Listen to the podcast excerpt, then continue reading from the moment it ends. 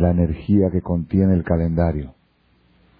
Porque cada fecha y fecha de nuestro calendario no son fechas conmemorativas de cosas que han pasado en la historia, sino son fechas que contienen energía. Voy a dar un ejemplo. Nosotros vemos que en la historia han pasado muchísimas cosas, muchísimos milagros. Sin embargo, no todos los milagros que han sucedido se celebran, se festejan. Se festeja Hanukkah, se festeja Purim, se festeja la salida de Egipto, pero si, queremos, si quisiéramos festejar todos los milagros que sucedieron en la historia, en el que leo un poquito en Europa, por ejemplo, hubo situaciones muy difíciles que querían destruir a todos los judíos y se salvaron de manera milagrosa. Murió el murió el, ese ministro que quería hacer la destrucción o todo tipo de cosas así. Sin embargo, esas fechas no quedan registradas. No quedan registradas, ni siquiera nos acordamos, solamente el que lee libros de historia, no se celebran, no se festejan. Festejamos Hanukkah, festejamos Purim, festejamos Pesach, ¿Cuál es la razón? Si hay que celebrar un milagro y recordarlo y conmemorarlo, pues vamos a celebrar todos los milagros. Estaríamos todo el año de Purim. Nosotros los judíos tan perseguidos que estuvimos durante dos mil años, tendríamos todo el calendario Purim. Que nos quisieron matar y nos salvamos. Que teníamos una situación de peligro y salimos adelante. Que estaba una persona secuestrada y se liberó. Todo eso es Purim. Cada vez que le pasa a una persona un milagro, es Purim. Y en realidad, efectivamente, la persona que le pasa un milagro personalmente sí debe de agradecer y recordar esa fecha. Inclusive el alajá dice que el que pasa por un lugar donde tuvo un choque o un, o un intento de asalto, de secuestro y se salvó, tiene que decir una bendición especial. Baruch ata Hashem Elokeinu melech haolam, shasal ines de bendito tu Dios que me has hecho un milagro en este lugar. Cada vez que pasa uno, en 30 días si cada 30 días, si pasó dentro de los 30 días, no vuelve a repetir la veraja. Pero uno que pasa en una carretera con vaca o algo que estuvo en, una situación muy peligrosa o algo, entonces cada vez que pasa, si pasó dentro de los 30 días que no pasó por ese lugar, dice esta bendición especial. Sin embargo, el nieto, el bisnieto, que pasa por ahí no dice, bendito Dios que le hizo milagro a mi abuelito en este lugar. Ya no. Ya, se, acabó. En cambio, cuando llega Purim, nosotros Sí, celebramos la fecha de Purim como una fecha del milagro, que el pueblo de Israel estuvo perseguido a punto de ser destruido y eliminado, y Dios hizo el gran milagro de Amán. Llega Hanukkah, celebramos, llega Pesach, éramos esclavos en Egipto, y son cosas que pasaron hace tres mil y pico de años, y las, las celebramos. ¿Cuál es la diferencia? ¿Cuál es? es una pregunta fuerte. Si queremos celebrar y agradecer a Dios por milagros que se le hicieron a nuestros ancestros, deberíamos agarrar todo el calendario y toda la historia y celebrar diariamente algún milagro. Sin embargo, no. Entonces, ¿cuál es el punto? Aquí hay un secreto grande que lo descubrí este año en Hanukkah. Yo nunca lo sabía. Sabía parte del secreto, pero no con este énfasis que lo estoy exponiendo en, en este momento. Hay un secreto. El secreto es este. Cuando sucede un milagro en el mundo, ¿ok? Milagro significa una cosa sobrenatural una cosa diferente, una cosa insólita, increíble, inimaginable, ¿ok? Como lo sucedió en la historia de Purim, un Hamán, Hamán Arashá estaba en la cúspide de su carrera política, era el virrey, tenía más fuerza que el rey, el rey le dio un poder tremendo, era un hombre antisemita, tenía todos los poderes, era multimillonario, archimillonario, y le había decretado y sentenciado el exterminio del pueblo de Israel no había lógica alguna cómo se podría revocar esa, esa orden, cómo se podría contrarrestar a este hombre Amán. Hoy en día si tenemos algún problema con el gobierno o algo, usamos contactos. Este conoce al ministro, este conoce al... Y los contactos nos ayudan a resolver algún problema con el gobierno. En esa ocasión no había, estaba todo bloqueado, no había forma de accesar, no había, era un odio tremendo que tenía una decisión absoluta de destruir y eliminar a Israel y el hombre tenía el poder. Y en menos de 24 horas, en menos de 24 horas, de la cúspide de su éxito, de la cúspide de su éxito, cuando el rey, cuando él fue invitado a una cena, a una comida particular, privada la reina y el rey Esther y a Hashverosh, y el único que invitó la reina fue a Amán. Ya ni, ya ni como que ya no hay más que eso. Hasta lo más íntimo del rey entra este hombre. Ya no hay algo más, más poder. En menos de 24 horas, el hombre estaba colgado. No puede ser. En la historia no se ha escuchado algo igual. Eso se llama un milagro. Una cosa sobrenatural. Lo que pasó en Hanukkah fueron cinco rabinos, salieron del Midrash, cerraron el libro y fueron a pelear contra el imperio romano, contra los griegos. Cosa tampoco es insólito, ni siquiera se puede imaginar. Y ganaron la guerra. Lo que pasó en eh, Yetziat Mitzrayim, un pueblo aplastado, humilde, esclavos, se liberan de una potencia mundial como Egipto. Todos son milagros, ¿ok? ¿Qué quiere decir milagro? Cuando sucede un milagro, significa que se descubre, esto es un concepto un poco profundo cabalístico, se descubre una luz, una luz especial en el cielo. Todo el mundo está manejado, todo el mundo es un concepto un poco cabalístico, el que quiera poner atención vale la pena saberlo. Todas las cosas que tenemos aquí en la tierra están manejadas por luces celestiales. ¿Qué quiere decir? La Gemara dice, ese cada planta que hay sobre la tierra tiene un ángel en el cielo que la hace crecer. ¿Qué quiere decir un ángel en el cielo? Nosotros no sabemos ni qué es un ángel. Una fuerza celestial superior, una luz que le da energía a esa planta y la hace crecer. Y cuando esa energía celestial se opaca y se oscurece, la planta se marchita. Nosotros a través de nuestras buenas acciones podemos hacer que brillen más esas fuerzas celestiales y por ende haya más vida aquí abajo, o por medio de nuestras malas acciones podemos opacar y oscurecer esas fuerzas celestiales y provocar que aquí también abajo haya resultados de falta de vida, de falta de salud, de falta de marchitación, de problemas. ¿Ok? Eso es la conducta constante. ¿Qué significa milagro? Milagro significa que de repente hay una fuerza, una luz especial de mucha potencia, una ultravioleta, infrarrojo, como lo quieran llamar, que esta luz pueda hacer cosas sobrenaturales, cosas diferentes a la naturaleza. Esta luz puede partir el mar, esta luz puede hacer que el débil triunfe, le puede dar fuerza al débil para, para vencer al fuerte. ¿Ok? Eso quiere decir milagro. ¿Ok?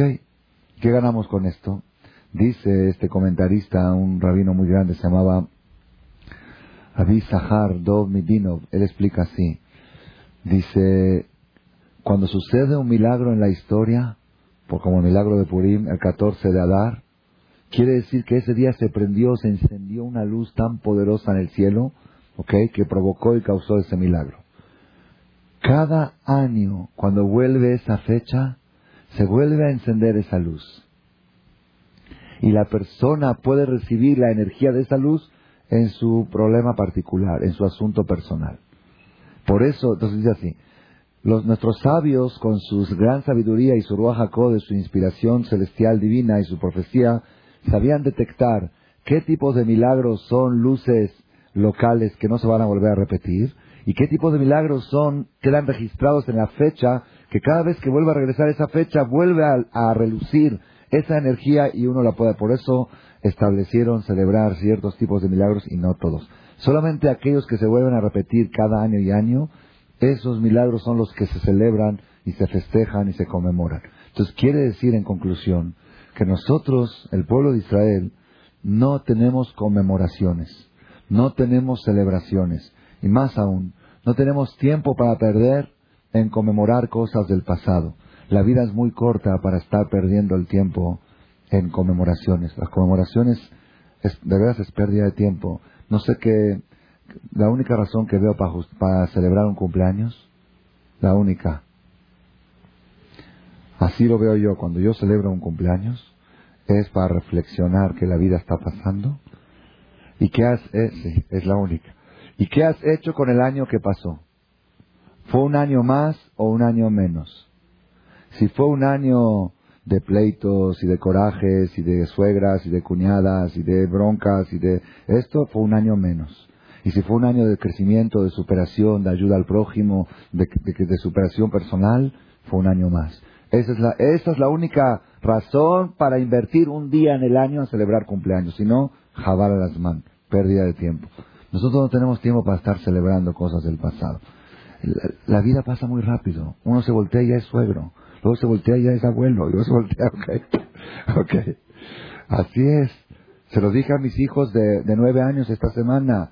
Le dije, hijos, yo me acuerdo cuando tenía la edad de ustedes, cuando estaba por cumplir la mitzvah, se voltea uno, suegro, se voltea uno. Es chic-chac, chic-chac. Teníamos un, un maestro, un jajam en la yeshiva en Argentina, me acuerdo tenía yo 14, 15 años, y como éramos todavía así jóvenes, estábamos sentados en la yeshiva estudiando y de repente cotorreando, perdiendo el tiempo, vacilando, como somos como niños, como jóvenes. Se acercó el jajam y dijo, ¿qué están vacilando? ¿Qué están platicando? Pues así. Entonces dijo, ¿qué edad tienes? No, así nos preguntó, ¿qué edad tienes? Ven mata. dije, un amigo me dijo, 15 años. Dice, 15 más, 15 más, 15 más, ya se acabó la vida. Dice, ¿qué te crees? Ya uno cree, uh, me ha 120. 120 menos lo que ya pasaste. Uno cree que 120 a partir de hoy. No es a partir de hoy. Es 120 desde que naciste. La cuenta se va. Entonces, eso es, eh, vuelvo a repetir, no hay tiempo para perder en conmemoraciones. Si la fiesta de Purim fuera una conmemoración, si el Shabbat que nosotros celebramos cada semana fue una conmemoración de que Dios creó el mundo en seis días y el seis, ¿sabes qué, Roji? Ya lo sé.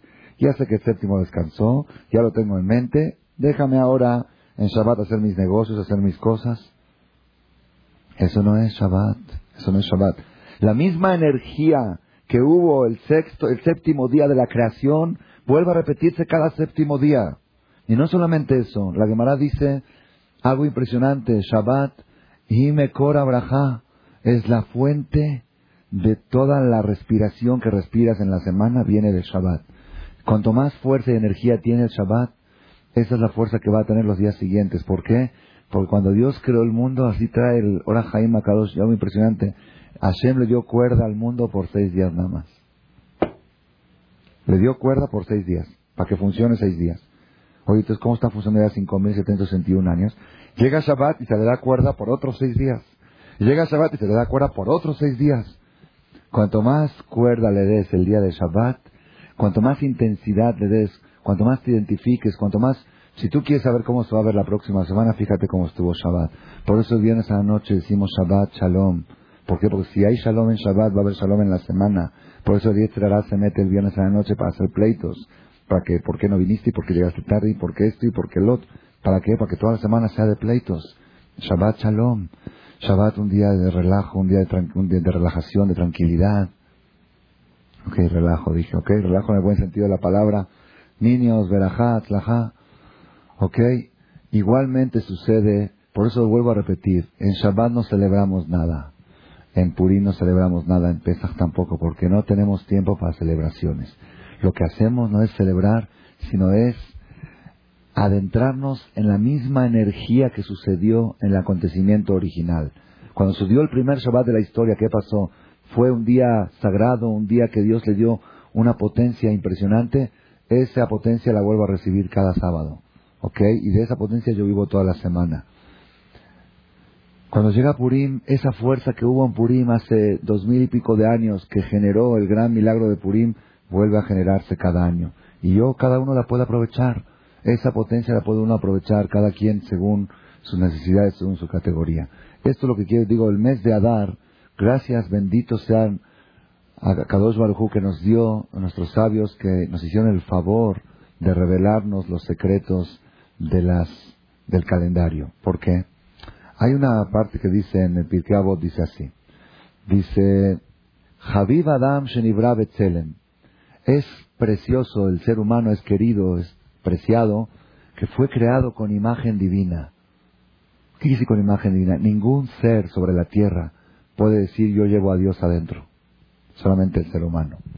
El ser humano puede decir yo llevo aquí a Dios. Es verdad, el alma que llevamos es parte de Hashem.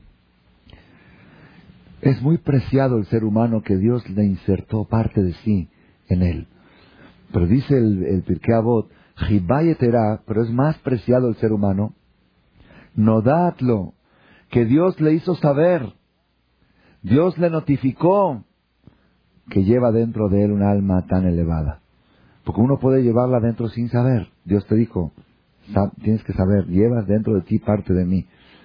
Israel, Banim Lamakom preciados son Israel, que fueron llamados hijos de Hashem, pero más preciados que Hashem les hizo saber, ustedes son mis hijos.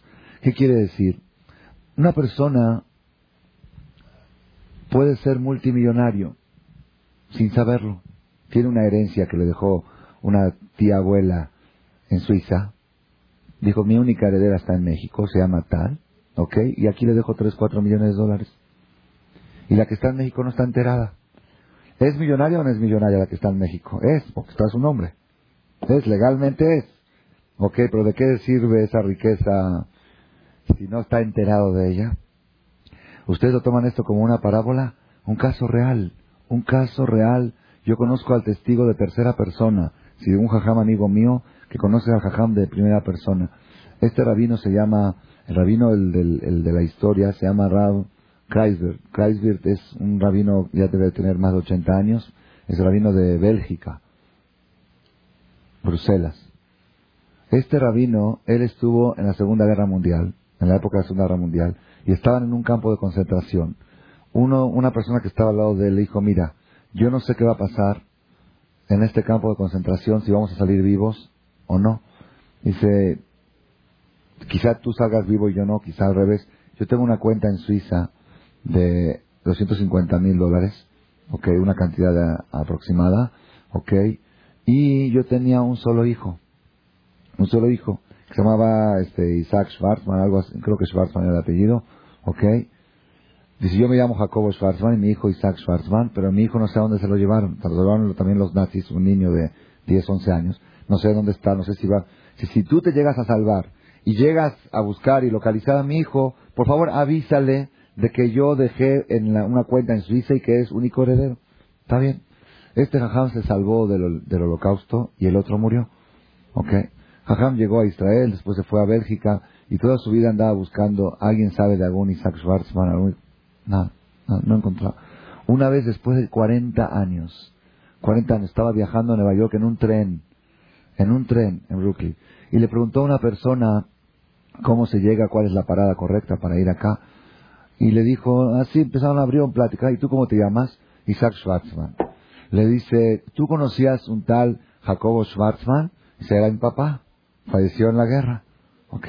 ¿Estás seguro? Le pidió, le dio más datos y le dijo, bueno, te voy a contar algo. Yo estuve con tu papá en el campo de concentración y así, así, así, así.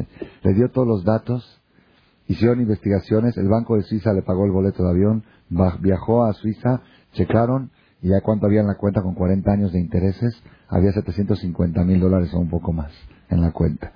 Y este hombre era un hombre de jadito pobre, relativamente pobre, de repente recibió, recibió la noticia y está en... Entonces el jajam este Kreisberg preguntó, dice, este hombre Isaac Schwarzman, un día antes, ¿era rico o no era rico? tenía los, los, los tenía, eran de él, estaban a cuenta de él, porque es único heredero, pero no sabía. Ahora ya sabe que es rico. Dice Pirkei Dichoso el pueblo de Israel, que son hijos de Dios, pero más dichosos que Hashem les avisó que son hijos de Dios. Uno puede ser hijo de Dios sin saberlo. Qué bueno que nos avisaron. Igual digo yo, dichosos nosotros que tenemos el calendario que tenemos, dichosos, pero más dichosos que tenemos sabios que nos descubrieron, nos revelaron los secretos del calendario, porque si no, ¿de qué nos serviría el mes de Adar, un mes con tanta energía, sin que sepamos aprovecharla, sin que sepamos absorberla? Tenemos que procurar todos nosotros aprovechar y recibir la energía. El mes de Adar es el mes número 12 en el calendario hebreo. Si yo quiero poner la fecha en hebreo como la ponen en, español, yo pondría hoy 6, 06, 12, 5761. 6 del 12 de 5761. El próximo mes, Nisan, ya es el mes primero. Así dice la Megilat Esther. Jodesh Shenem Azar u Jodesh. El mes doceavo es el mes de Adar. Y el mes primero es el mes de Nisan. Y el mes de Roshaná es el séptimo, como está escrito en la Torah claramente. Entonces estamos en el último mes en la numeración de los meses del año. Y este mes tiene una energía muy fuerte. El signo de este mes, ¿quién sabe cuál es? Peces. ¿Ok? Peces tiene fuerza contra el mal de ojo, contra la inara. Peces representa reproducción y crecimiento. Los peces se reproducen más que cualquier otro animal y sin que el mal de ojo influencie en él. Por eso decimos que se multipliquen como los peces en la tierra. El mes de Adar es la energía especial que tiene el mes de Adar, dice la Gemara, el Talmud nos descubre y nos revela.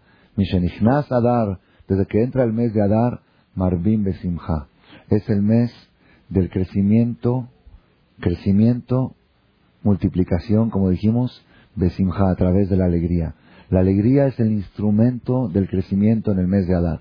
La persona tiene que saber el instrumento más poderoso que tenemos para crecer, ya sea en el matrimonio, ya sea en la educación de los hijos, ya sea en los negocios, ya sea a nivel social, ya sea a nivel espiritual, el instrumento más poderoso que tiene la persona para crecer es su estado de ánimo. Una persona con estado de ánimo alto rinde diez veces más. Eso ya está comprobado.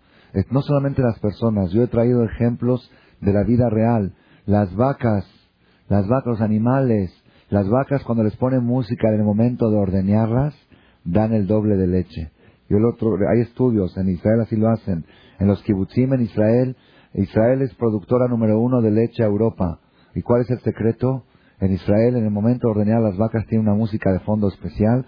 Me lo han, me lo han comprobado testigos, que en cada país del mundo que estuve y lo conté en las conferencias, levantaba la mano alguien, yo estuve en el kibutz y yo lo vi. Es cierto, ahí está, hay testigos. Y producen el doble de leche. Entonces yo cuando escuché eso la primera vez me estaba atormentado durante una semana. Dije, si un animal puede producir el doble de producción con un estado de ánimo alto, ¿qué puede producir un ser humano? ¿Qué puede dar un ser humano con un estado de ánimo alto? La Gemara dice que en los tiempos de antes, en las morcajetes, morcajetes, ¿saben qué son morcajetes? Donde se machacan especies. En esos morcajetes se machacaban también las plantas de perfume para hacer, plantas aromáticas, para hacer perfume. Dice el Talmud que en las molcajetes tenían campanitas alrededor, campanitas. ¿Ok? Ahí habla en Shabbat, si se puede usar, porque las campanitas en Shabbat es haram, porque no se puede hacer sonidos musicales en Shabbat. Entonces dice la, dice, ¿para qué le ponen campanitas a los molcajetes? Dice, mi penesha le afela besamim. Cuando machacas el, el, este, las especies con música, el perfume sale mejor. Hay mujeres que se quejan que el perfume no les dura. No les dura así, pues ¿por qué? Porque con qué estado de ánimo se lo ponen, ¿ok? Pon música y vas a ver cómo te dura más. Yo creo, prueben, puede ser, puede ser que sea esa la solución. La simja, hasta en eso, yo una vez vi a un jardinero en mi casa que, le, que llegó la mañana y estaba cantando a la planta. Le empezó a cantar, qué bonita amaneciste hoy, que Le digo, esta no quiere estar. Sé que usted no sabe, rabino, que cuando se le canta a las plantas crecen mejor. Ya, déjate de de cuentos. ¿Cuentos? Pregúntenle en la botánica, es regla número uno. Las plantas tienen cierto tipo de alma y cuando le cantas crece mejor y florece mejor. Dile qué bonita y vas a ver cómo crece. Que sale uno al jardín todos los días con una cara larga. mira qué plana, ¿eh? Se marchita peor. Cántale y vas a ver cómo florece. ¿Ok? Entonces yo digo, Ribonosh, una, una persona en Argentina en un seminario que di hace dos años, me dijo, Rabino, yo estuve en un kibutz eh, unos años y confirmo lo que usted dice de las vacas, pero yo mismo hice un experimento con gansos. En Israel se cría mucho eh, gansos o pavos, ¿no? Pavos. ¿Qué son? Ah, Hodu. ¿Qué es? ¿Hodu es ganso o pavo? Pavos. Pavo, ok, pavos. Dice, yo hice un experimento con pavos. el pavo tiene un problema. La carne de pavo es muy sabrosa, pero tiene un problema.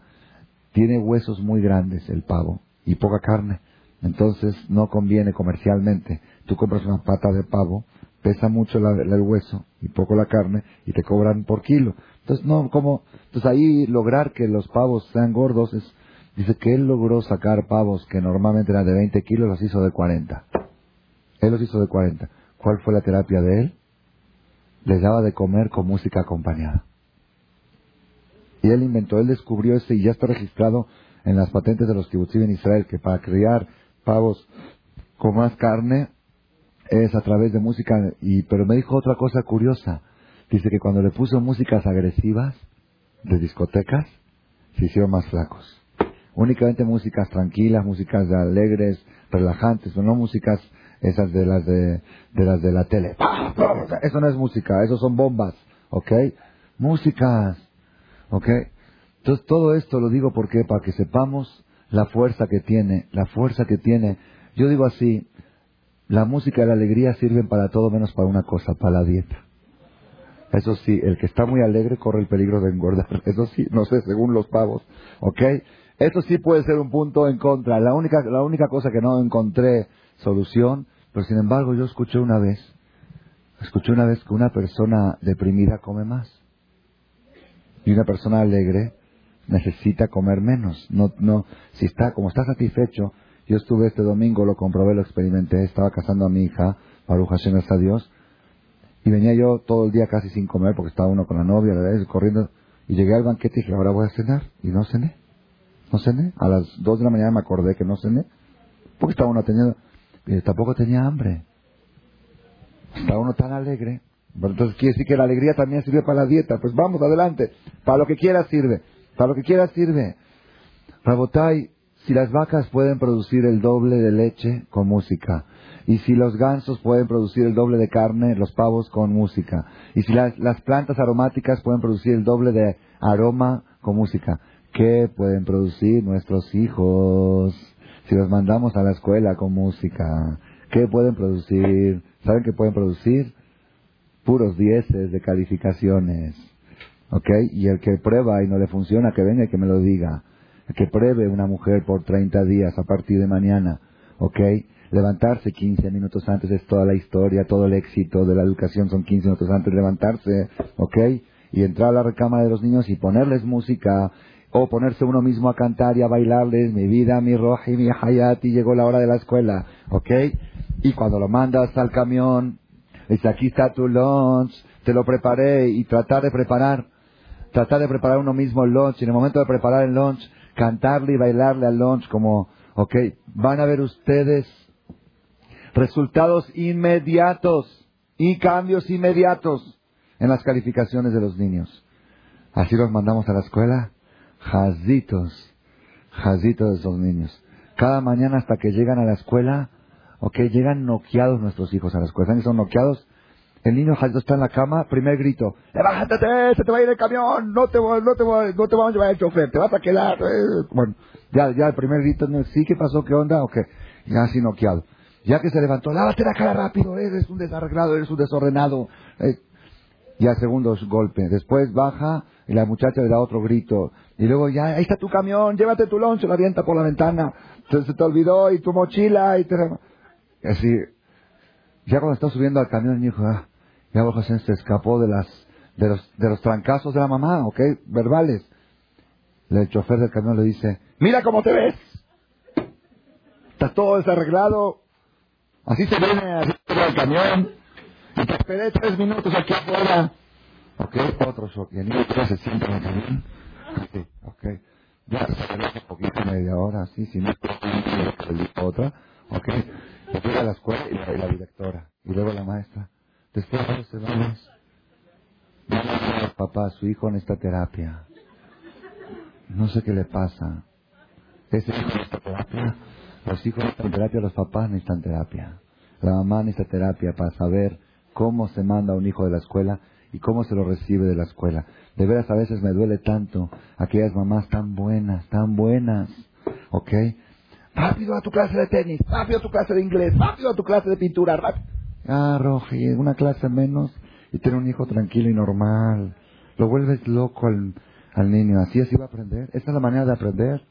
Créemelo que una clase al mes de inglés con música y con tranquilidad vale más que cuatro clases como lo estás llevando. El niño va a odiar esas clases. No le va a entrar, así le va a entrar corriendo para acá y corriendo para allá.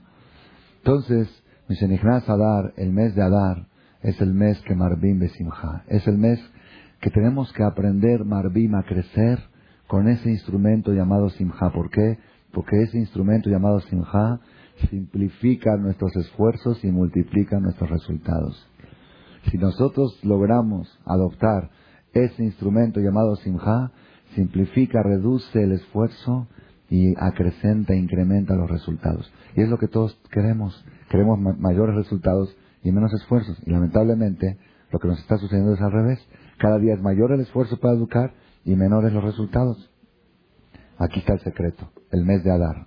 En el mes de Adar tenemos el secreto de lo que es la simja. Y tenemos que saber, Rabotai, cuando hablamos de simja, cuando hablamos de alegría, no es lo que la calle llama alegría. lo que la calle llama, yo así hasta pensé, ¿por qué en Purim la gente se disfraza? ¿Por qué?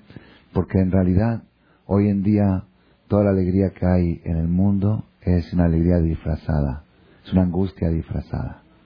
¿Ok? Es un disfraz, se disfraza a la gente de alegría. ¿Ok? Y la Torah no quiere disfraz de alegría. La Torah quiere terapia, quiere resolver el problema de la angustia de raíz. Es un virus, es una infección que se encuentra dentro del ser humano que hay que atacarlo. el Satán, el Yetzirah, ofrece solamente calmantes, paliativos, winazor, para bajar la calentura. Está bien, los calmantes son buenos, hay que usarlos. Yo también estoy de acuerdo. Yo también cuando necesito, estoy de repente mal, voy, pongo una música y salgo y para... Está bien, pero con eso no resuelves el problema. Si no atacas, el, si no tomas antibiótico, con calmantes no puedes curar la enfermedad. Y ese es el error más grave que cometen los seres humanos que tratan de resolver el problema de la angustia con calmantes. Hasta que la infección crece tanto que ya no hay calmantes que puedan bajar la calentura. Llega una edad, estoy deprimido. Ve al cine, ya no me calma. Ve acá, ya no me sirve. Ve acá, ya no. Porque está tan fuerte, tan. Si hubieras venido a los 13, 14 años cuando la infección estaba pequeña, un antídoto, un antibiótico pequeño, el, judaísmo ofrece a través de sus fiestas, a través de Purim, a través de Shabbat, a través de cada una y una de sus acciones de gesto, de favor, el judaísmo ofrece atacar la angustia de raíz.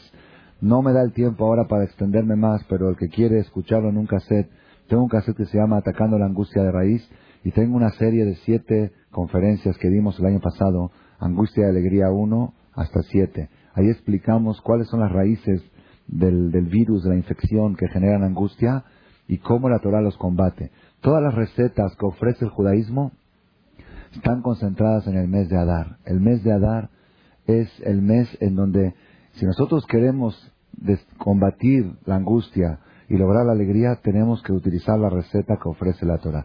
No probemos recetas nuevas porque créanmelo que no han funcionado. Las de la Torah sí funcionan. Las de la Torah sí funcionan. Han funcionado 3.300 años para tener gente. Yo recuerdo cuando llegué hace 12 años aquí a Tecamachalco, estábamos en Share Shalom y Jajam Babor daba unas conferencias ahí. Un joven de 15 años le preguntó a su tío, le dice, ¿por qué veo al Jajam Shaul todo el tiempo sonriendo? Dice, ¿por qué lo veo todo el tiempo alegre? Entonces le dijo el tío, ve y pregúntale a él. Vino conmigo el muchacho me dice, Jajam, ¿por qué usted está todo el tiempo alegre y sonriendo? Dije, la no me he dado cuenta, nunca me vi al espejo. ¿Ok? Esa alegría la ofrece la Torah. La Torah ofrece una tranquilidad, una paz. Antes de entrar a la conferencia, abrí mi, mi internet para bajar los emails, tenía unos días que no lo bajaba, y una persona una persona que estuvo el lunes en la noche, un señor de Caracas, de Venezuela, joven, 35 años aproximadamente, él y su esposa vinieron aquí a una boda familiar del sábado de la noche, y y como tenemos relación, él organizó los seminarios en Caracas, estuvo también en la boda de mi hija el domingo, y el lunes en la noche pasó a la casa, a su casa de ustedes, a dejar un regalo, él y su esposa y sus dos hijitos. ¿Ok? Y la verdad, Créanmelo que no les hice nada especial. Nos sentamos en la sala. Le trajo a mi esposa un poquito de shrab, como es la costumbre, blanco. Un poquito de vino, el de Jaime. Ellos estaban apurados, tenían que irse. Y entraron y dijeron, por favor, cinco minutos. Se quedaron 45 minutos. Cinco minutos. Ya, se fueron, los despedí. Ya, se acabó. Recibí un email ahora, dice, jajam, quiero que sepa una cosa. Él escucha mucho los cassettes ahí en Caracas. Un señor muy adinerado. Y él ya ha repartido, él, con su dinero en Caracas, seis mil o siete mil cassettes a la gente y ha cambiado muchas vidas. ¿okay? Dice Jajam, quiero que sepa una cosa. Esa media hora que estuvimos en su casa fueron más que dos mil cassettes escuchados. Dice, yo he escuchado, dice, lo que, lo que vivimos ahí, dice, un día después de la boda de una hija, todos sus hijos alrededor, dice, esa tranquilidad, esa alegría, esa paz, es, dice, eso no, no, dice, llevaba con él una, una prima que es muy alejada de la religión, y dice, salió en borracha, dice, ¿qué es lo que vi? Yo no sé lo que vi. Y me dice, me escribe así, dice, si así es un lunes en la noche, ¿qué será un viernes en la noche en su casa? Así me escribió en el email, yo hasta me salieron las lágrimas, pero créanmelo, yo no me doy cuenta, no se da uno cuenta. Baruch Hashem, que a veces de afuera uno lo despierta, y dicen, mira lo que tienes, mira el caudal que tiene. Todo eso, ¿quién lo ofrece? La Torah. El respeto, nada más que Las recetas de la Torah hay que respetarlas tal cual. Aquella persona que está en la religión y no siente esa paz interior y no siente esa, esa alegría y esa seguridad y todo lo que estoy hablando, que sepa que está en otra religión, no en la judía. Anda en una religión equivocada. La nuestra, eso es lo que ofrece. Y ese es el camino y eso es lo que tenemos que buscar. Buscar la alegría que ofrece la religión sin cambios. Sin cambios. No decir, ah, sí, la alegría, entonces yo para mí la alegría en Shabbat es echarme a la playa fumando un cigarro. No inventes. Apégate a lo que dice la Torah, ok, y busca dentro de eso la alegría y la vas a encontrar. Pues igualmente pasa con el mes de Adar. El mes de Adar. Nada más para terminar, a veces la persona se mete a la religión, se mete a la Torah, se mete a las mitzvot y siente que en vez de provocarle eso alegría le provoca lo contrario. A veces pasa. Porque el kashrut, haram, no se puede comer. Antes iba yo por la calle, se me antojaba algo, una torta, me la echaba. Ahorita no, es queso, es carne, es esto, es de farulevan y todo, y los platos, y hágala. Entonces me deprime, me deprime. Nos tenemos ahora el Shabbat próximo, el Shabbat Zahor. Es el único Shabbat, el único Shabbat que debe de salir el Sefer según la Torah. Todos los, todos los Sefer que salen el año es de los Hajamim, es costumbre, no es obligación. El Sefer de Kippur no es obligatorio. El Sefer de Rosh no es obligatorio. El Sefer de Sukkot, de Simchat Torah, ni un Sefer de todo el año es el único día que el Sefer sale según la Torah obligatorio es el día de Shabbat, Zahor, un Shabbat antes de Purim. Hombres y mujeres tienen que asistir a la sinagoga a escuchar la perashá de Zahor. Tampoco me va a dar tiempo ahora de explicar, pero Zahor es parte de la receta que ofrece el judaísmo para combatir esa. Entonces uno llega a Shabbat y dice, ah, yo quería dormirme, yo quería pararme a las 11 de la mañana y ahora llegó la, llegó la conferencia, fui el miércoles a la conferencia y me amolé. Me tengo que parar a las 9 para ir al CNIS. ¿Ok? Entonces, ¿dónde está la alegría? ¿Dónde está la alegría? Escuché antier, un antier fue ayer. Ya estoy un poquito ido del calendario. Ayer. Ayer en la tarde fui a, ahí a la Yeshiva en Sófocles y había un jajam visita de Israel que le dieron a que diga una conferencia a los, a los chavos, a los jóvenes. Y yo llegué ahí para decir Arbit y llegué los últimos cinco minutos. Además me arrepentí de no haber llegado antes. Qué, qué perlas, qué diamantes, qué brillantes escuché en esos cinco minutos. Entonces el jajam dijo así, dice, él estaba hablando a los muchachos del valor del tiempo. El valor del tiempo. Dice, hay un dicho que dice, los días de la juventud son tan importantes, lástima que se los dieron a los jóvenes. ¿Ok? Porque ellos los desperdician. ¿Ok? Si le darían a un adulto el tiempo y la fuerza y la energía de un joven, pues ¿cómo lo aprovecharía? Entonces él estaba hablando de ese... Al final, al final, dijo una cosa preciosa, pero no más preciosa. Dice, ¿por qué vemos a veces Bajorei Shiva, chavos que estudian, y los vemos con alegría, y otros los vemos deprimidos y angustiados? Y el jajá me dijo y me regañó y llegué tarde y llegué temprano dice, dice, ¿dónde está el punto? No decimos que la Torah trae alegría. Dijo una cosa preciosa.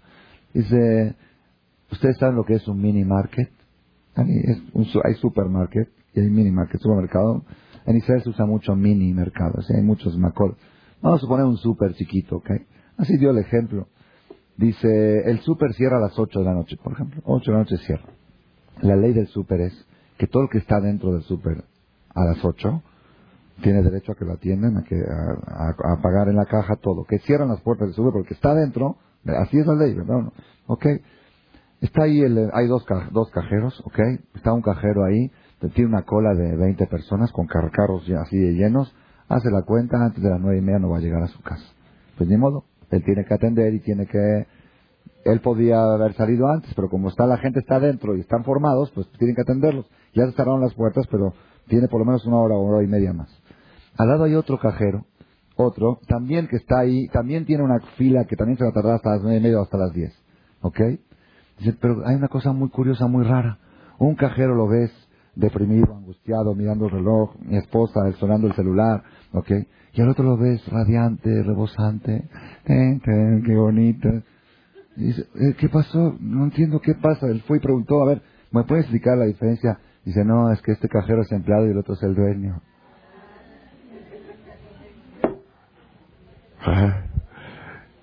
¿Qué diferencia hay? Si la persona se siente que nada más es un empleado y que está cumpliendo obligaciones, pues está deprimido, ya ves, mira, me tocó, mira. Pero si eres el dueño, dice, ya ves, un business más, un negocio más. Dice, esa es la diferencia entre aquel religioso, entre aquel Bajur y Shiva, dijo Jajam, que sabe que cada hora de estudio, cada minuto de estudio está metiendo en su cuenta, en su cuenta de bancaria, su cuenta, de cada uno de estos clientes que está aquí formado, se está creciendo la cuenta de su banco. O si uno cree que nada más está haciendo favor, así dijo al director, al maestro, al masguía, al jajam, ok, o, o a Dios, entonces está haciendo favores, de repente se deprime uno. Tenemos que saber este secreto. Cada mitzvah que haces, cada vez que te ofenden y te quedas callado, cada vez que te privas de hablar la sonará, tu cuenta bancaria está creciendo. Dice el Gaón de Vilna, cada minuto y minuto, que no cada minuto, cada segundo y segundo que la persona priva su boca de no hablar cosas indebidas y se contiene porque cuesta trabajo. Cuando uno la tiene en la punta de la lengua para decirla y se la aguanta, cada segundo y segundo, Zohel Ora Ganuz, recibe la persona una luz, una energía que ni los ángeles la pueden imaginar. Así dice el Gondelín. Ni los ángeles tienen noción de la energía que percibe y recibe aquella persona que aguanta su lengua de no hablar algo indebido. ¿Ok? Pero la persona cuando se aguanta y dice, ya ves, la sonará, se deprime. ¿Ok? Haram, haram, puro haram. ¿Por qué? Porque uno no sabe que la cuenta bancaria de uno es la que está creciendo. Y eso es lo que tenemos que aprender en el mes de Adar. Cada mitzvah y mitzvah, ahora viene Shabbat Zahor, la próxima semana vamos a dar la charla, vamos a explicar las mitzvot de Purim, viene el ayuno de Esther que va a ser jueves este año, ¿ok? Porque el jueves a la noche es Purim, la Megilá en la noche, la Megilá en el día, Mishloach Manot, Matanot Laivionim, todo, todo, todo el sistema del mes de Adar, el que sabe que su cuenta bancaria está creciendo, está desde ahora bailando y disfrutando y gozando, sabiendo qué mes tan rico en mitzvot tenemos. Que Hashem nos ayude, que sepamos aprovechar lo que nos ofrece el calendario hebreo, la fuerza, la energía, y junto con esta sinja que veamos crecer nuestros matrimonios, nuestras familias, nuestros hijos y nuestros nietos hasta la llegada del Mashiach Tzidkenu. Amén. Gracias por su atención a este shiur del Rav Malech. Les recordamos que pueden visitar la nueva página de shemtov.org en el internet www.shemtov.org. Actualmente la página cuenta con varias secciones. Noticias sobre las actividades de Shem Tov a nivel mundial, escuchar o bajar las últimas conferencias del Rav Malek, escuchar o bajar la alajá del día, imprimir o estudiar desde su computadora la perashá de las semanas, estudio diario de Gemara, Daf Yomi en español, sincronizar su iPod con podcast, un manual para crear su propio CD de las conferencias que existen en la red, adquirir libros con entregas internacionales con la metodología del Rav Malek de español, fonética y hebreo simultáneamente, así como ubicar las ciudades en donde se reparten CDs a nivel mundial. Es que la misbot y muchas gracias.